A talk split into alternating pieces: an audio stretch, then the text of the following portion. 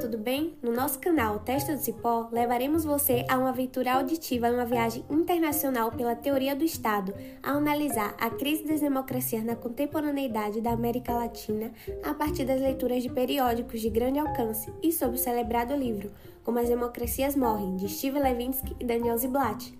Somos Graziele de Almeida Santos, Marivan Carles Oliveira, Gabriel César Reim, Reinaldo Geraldo Alves dos Santos e Liliane Piton Tencourt.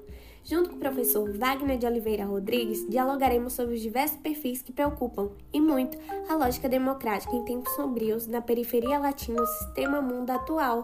Vamos nessa?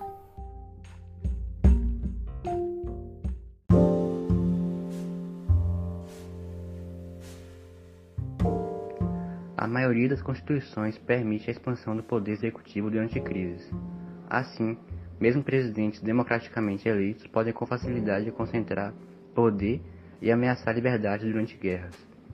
Para toda a população, sempre há incerteza sobre como um político sem histórico vai se comportar no cargo, mas líderes antidemocráticos são muitas vezes não identificados antes de chegarem ao poder. No México, por exemplo, em 2018, continuaria a degradação da democracia vigente. No primeiro ano de López Obrador, teve reformas, mas nenhuma democratizou o sistema político. Sob seu novo presidente, o México não chegou a um novo regime político nacional.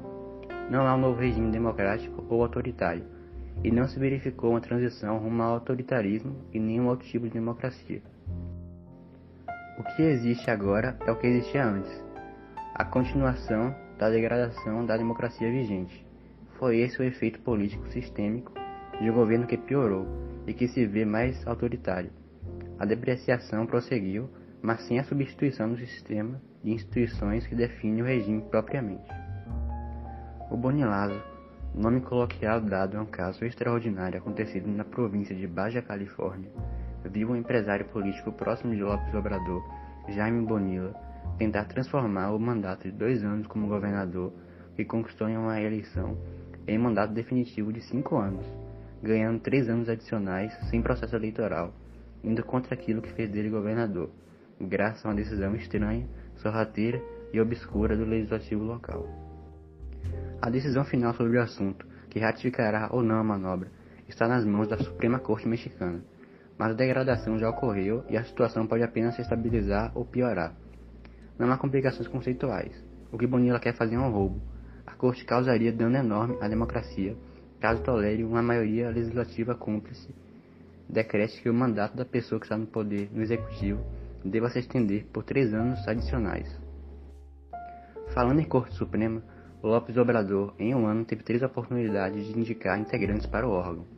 As três se converteram em designações muito questionáveis: duas ministras e um ministro próximo do presidente, nenhum dos quais um jurista de renome ou especialista em direito constitucional.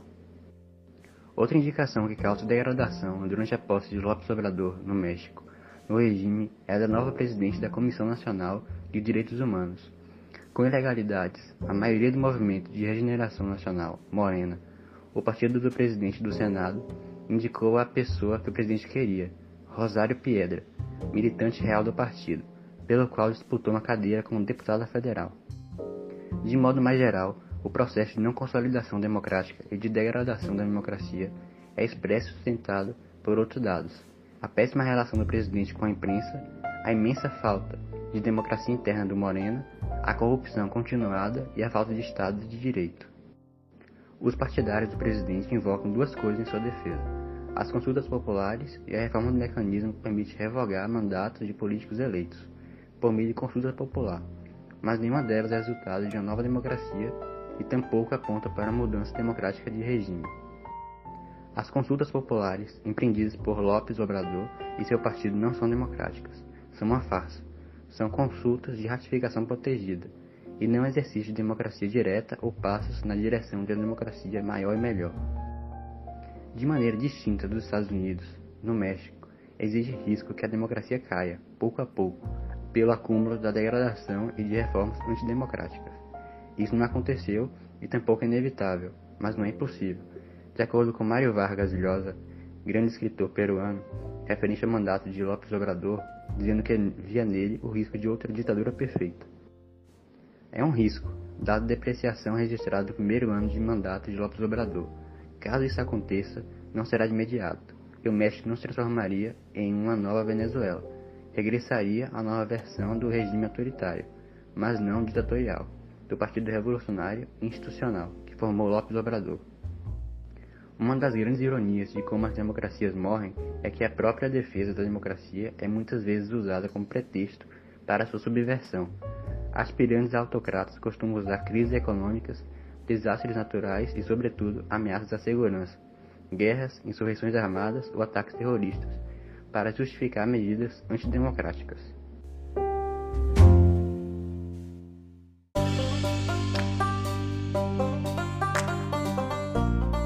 Analisando a obra de Levitsky e Ziblatt, que tem como enfoque a ascensão de Donald Trump e a política antidemocrática do seu governo, o cenário político da Nicarágua mostra-se semelhante. A tendência de uma recessão democrática global mostrava-se uma ideia distante até 2016, quando a ascensão de Trump representou um desafio para a democracia, visto que o seu governo é o mais antidemocrático desde o governo de Nixon assim como o governo hegemônico imposto por Daniel Ortega, presidente da Nicarágua de 2007 até os dias atuais. Essa hegemonia foi alcançada mediante medidas antidemocráticas que contribuíram para o processo de desdemocratização que a Nicarágua vem passando. Em 2007, quando alcançou a presidência, aproveitando-se da polarização e instabilidade política do Partido Liberal, Ortega adotou sua primeira medida antidemocrática ao estabelecer eleições autoritárias e contestadas que beneficiaram seu partido, desrespeitando as regras e normas democráticas. Tanto que o mesmo não aceitou nenhum pedido de denúncia sobre as fraudes que ocorreram nas eleições de 2008, como a má contagem dos votos, a falsificação de atas e a queima de urnas. Como também reagiu com violência aos protestos realizados pelo grupo da oposição. Sua segunda medida foi reformar a Constituição de 2014, estabelecendo a partir de então a reeleição por tempo indeterminado, visando garantir a sua candidatura e provável reeleição, mantendo assim o Partido Conservador no poder. Por último, Ortega estabeleceu uma ampla rede de política de aliança através de uma lógica caudilhista na qual, com a colaboração do Poder Judiciário, da administração eleitoral, da livre destinação de recursos públicos para o financiamento das campanhas eleitorais e com o controle sobre a mídia, a família de Ortega possui sete estações de rádios e três estações de televisão, influenciando assim no resultado final da campanha eleitoral. Com todas essas medidas, a oposição acabou sendo diminuída e tornou-se incapaz de competir em igualdade contra o Partido Conservador de Ortega. O objetivo dos governantes autoritários, como Trump e Ortega, é selecionar certas táticas que os ajudem a extrair o núcleo democrático das disputas eleitorais. E no caso dos operadores de Ortega, parece que eles conseguiram. O regime hegemônico imposto por Ortega se assemelha aos caudilismos tradicionais do passado, onde o chefe controlava a administração do Estado, o exército, a polícia, a máquina eleitoral e os tribunais. Nesse regime, o presidente goza de níveis relativamente altos de apoio popular. Esse apoio popular torna-se perigoso, pois quanto maior o apoio popular, mais perigoso se torna o governante como foi o caso de Trump, que durante o seu mandato adotou diversas medidas antidemocráticas, tais quais mentir publicamente, pondo em xeque a credibilidade das eleições, excluir seletivamente repórteres de eventos de imprensa, pondo em questionamento a liberdade de imprensa garantida na Constituição.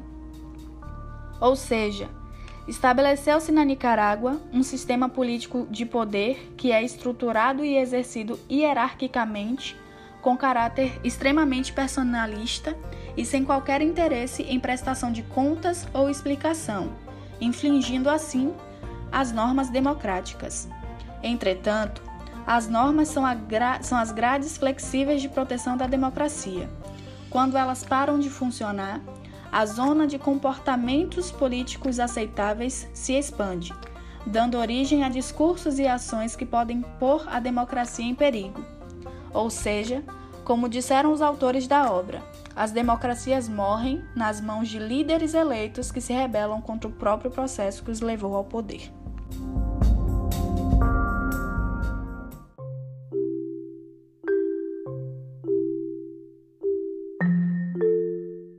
Bom, agora vamos falar sobre o Chile. Antes do golpe de 1973, o Chile era a mais antiga e uma das mais bem-sucedidas democracias da América Latina, com o presidente Salvador Allende. Embora o arco dos partidos políticos chilenos se estendesse desde uma esquerda marxista até uma direita reacionária, uma cultura de compromisso predominou ao longo de grande parte do século XX. Em 11 de setembro de 1973, depois de meses de tensão crescente nas ruas de Santiago, um bombardeio atingiu o Palácio Presidencial. Sob o comando do general Augusto Pinochet e com o apoio dos Estados Unidos para pôr em vigor o Plano Condor, as Forças Armadas chilenas estavam tomando o controle do país. Além de fez um pronunciamento em cadeia nacional de rádio, esperando que seus apoiadores fossem às ruas em defesa da democracia. Porém, essa resistência nunca se materializou e a polícia militar que guardava o palácio não acatava mais a ele.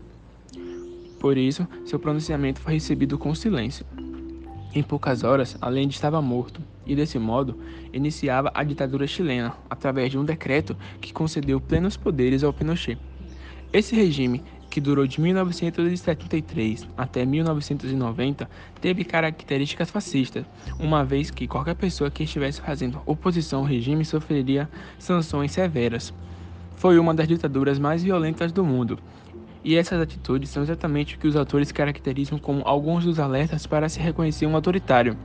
Esses alertas foram desenvolvidos pelo cientista político Juan Lins e são exemplos dessa atitude: tolerar, incentivar e praticar a violência, restringir a liberdade civil dos opositores e rejeitar as regras democráticas do jogo. Pinochet foi além e até fez uma nova constituição que lhe dava mais poderes. Com os fundamentos do livro, Pinochet pode ser considerado um outsider, pois ele não era efetivamente um político, e sim um general. Além disso, Levinsky e Ziblatt afirmam que os outsiders já estão, de certa forma, incluídos no sistema, mesmo sem serem políticos. Em 1988, um plebiscito foi realizado e a maioria da população chilena votou por dar fim ao regime ditatorial. Em 1989, foi feito um processo eleitoral que deu fim à ditadura e retornou ao sistema democrático. Entretanto, Pinochet continuou exercendo cargo político no Chile por um tempo, mesmo com os diversos escândalos, até que em 2002 ele abdicou do cargo e veio a falecer em 2006. Vale ressaltar que, mesmo sendo considerado um tirano por parte da população, Pinochet tinha até um apoio relativo por parte da sociedade chilena. Esse caso específico do Chile é, um tanto quanto diferente de algumas propostas no livro, uma vez que ele tinha um apoio internacional dos Estados Unidos e das Forças Armadas do Chile.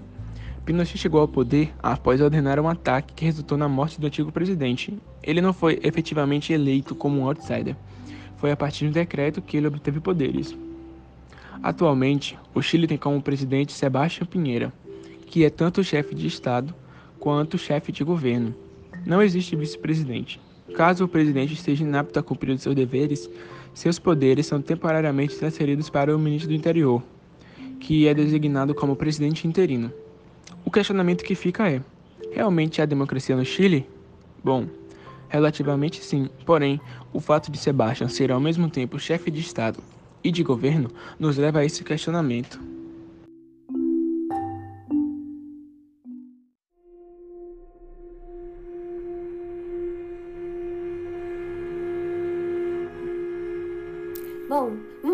Analisar agora a realidade conjuntural da Venezuela e o porquê que, segundo muitos analistas, a sua democracia morreu, e fazer uma análise à luz das ideias lançadas na obra de Steve Levinsky e Daniel Ziblatt.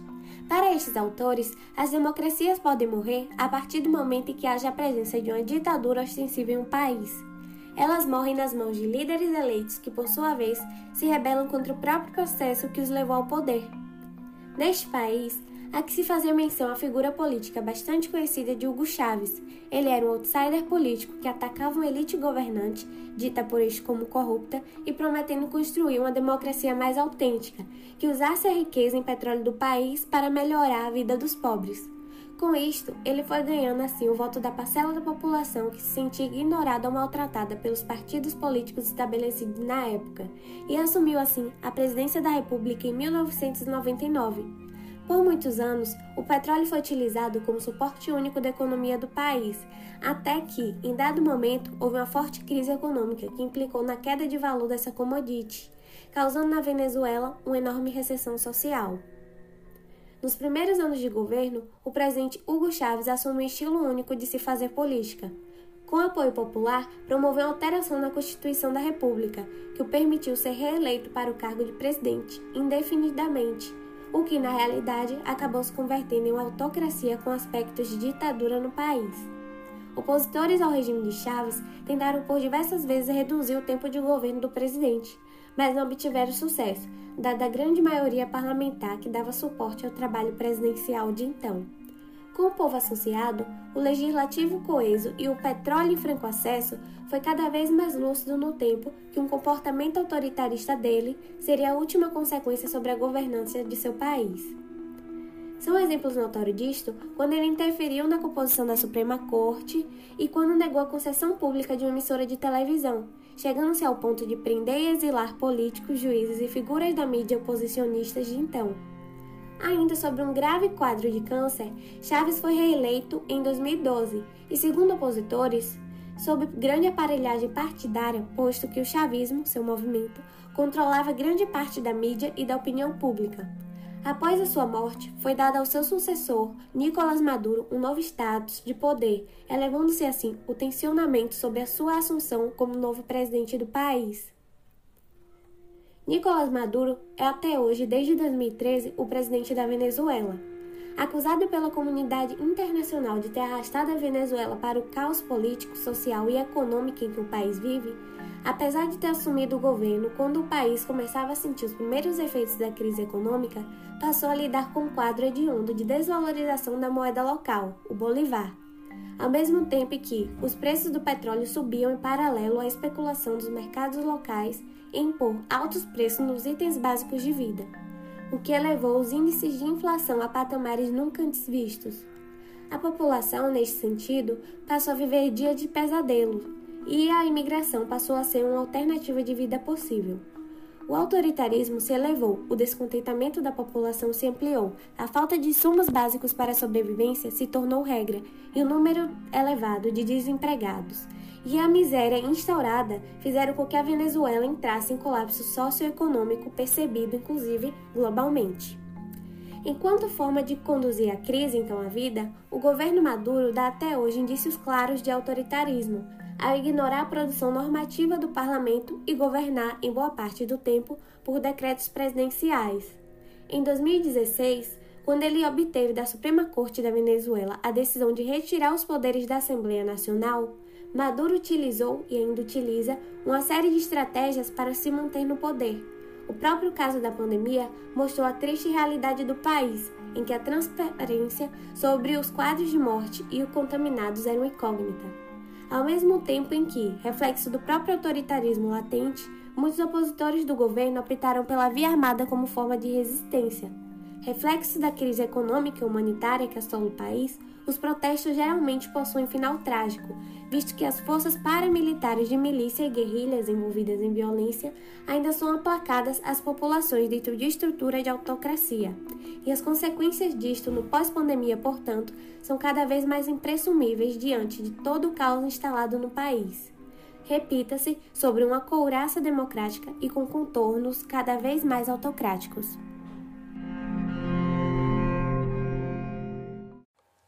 Relacionando agora a obra de Levitsky e Ziblatt com o atual momento político do Brasil, percebemos que apesar do livro ter sido direcionado à política norte-americana, ele parece se encaixar perfeitamente com o que vem acontecendo no nosso país hoje. Começando pelos sinais que possíveis candidatos autoritários mostram no meio político. Sinais esses que se apresentam quase que a todo momento no meio do governo brasileiro. O primeiro diz respeito à rejeição às regras democráticas do jogo, não aceitando derrotas e, pior do que isso, colocando o sistema eleitoral em xeque, como foi feito recentemente com a acusação sem provas de que as eleições de 2018 teriam sido fraudadas. O segundo sinal para identificar um autoritário é a negação por parte dele da legitimidade de seus oponentes, os acusando de serem traidores da pátria, o que também é presente no Brasil atual, com o conflito do presidente da República com os governadores, possíveis adversários políticos nas próximas eleições, por exemplo. Terceiro e o quarto sinal se manifestam quase que simultaneamente com o encorajamento da violência de seus apoiadores e os constantes ataques aos veículos de imprensa. De acordo com a matéria do G1. Globo, o presidente Jair Bolsonaro e seus filhos políticos realizaram cerca de 469 ataques a jornalistas em 2020, sendo as mulheres a maior parte desse número. Em Como as Democracias Morrem, os autores afirmam que a manifestação de apenas um desses sinais já é motivo para se ligar o sinal de alerta contra possíveis autoritários. Em um país onde todos eles se manifestam frequentemente, é estranho que ainda grande parte da população se mantenha inerte. Porém, Levitsky e Ziblatt também apresentam uma resposta para esse fato. O que ocorre é que a extrema polarização em que o Brasil está imerso hoje é de grande proveito para o governo. Pois sem o debate entre as partes, ambas não mais se considerando como rivais políticos, mas sim como inimigos políticos, sociais e até mesmo culturais, é de extrema utilidade para autoritários, que usam o fato de uma parte ter medo da outra para se colocar como a única barreira contra os inimigos da nação. Essa conjuntura é uma das mais nocivas de todas, pois a polarização extrema é capaz de matar democracias. Círculos de pensamento único e fechado acabam por tolerar que um político, considerado a última barreira entre o progresso e o caos, exerça o seu poder de maneira exacerbada, ou até possa ter o apoio de parte da população para destituir outros poderes e se tornar o único árbitro do jogo. Como exemplo mais recente, temos as manifestações do 7 de setembro de 2021, em que o atual presidente encorajou seus apoiadores a irem às ruas e realizarem ameaças aos ministros do Supremo e ao Congresso. Esses manifestantes chegaram até a comemorar uma falsa notícia de que o Brasil teria entrado em estado de sítio. Isso retrata como é preocupante o atual momento político brasileiro. As pessoas, por falta de um círculo aberto de diálogo com outras formas de pensamento, acabam por celebrar um possível estado de sítio sem ao menos ter informações completas sobre como isso afetaria os seus direitos plenamente garantidos na democracia. Concluindo, assim como apontado no livro, nos parece que o método mais plausível de impedir que a democracia morra no Brasil seja o diálogo, o diálogo entre os mais diversos tipos de pensamento, estabelecendo a tolerância mútua e restabelecendo a condição de rivalidade política, e não guerra política.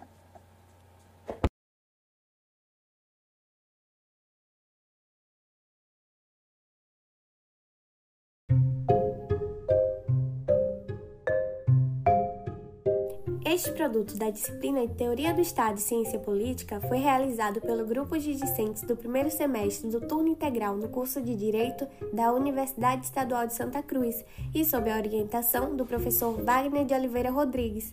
Este produto está protegido por direitos autorais e qualquer reprodução pública ou privada do conteúdo deste áudio exige o respeito à legislação vigente no Brasil. Até a próxima!